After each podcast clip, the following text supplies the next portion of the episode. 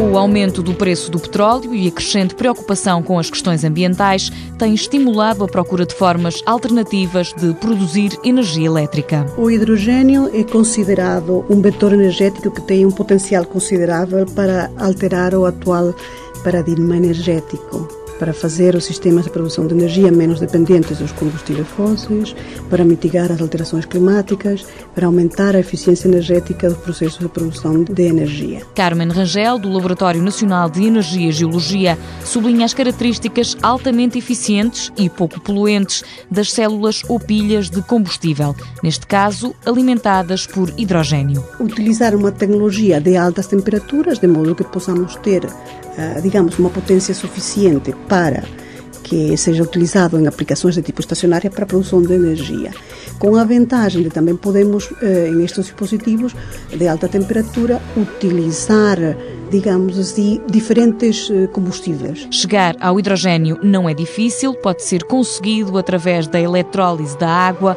ou através do metano, componente do gás natural.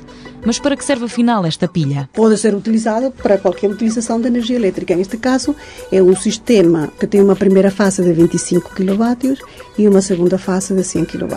Tem vários tipos de tecnologia, umas mais aplicadas para uh, aplicações portáteis, outras mais para aplicações móveis, outras para aplicações residenciais, outras para aplicações como esta de geração de eletricidade. O aproveitamento de energia térmica é a grande mais-valia. O armazenamento do hidrogênio é, por agora, o maior desafio deste projeto do LENEG e da Self Energy.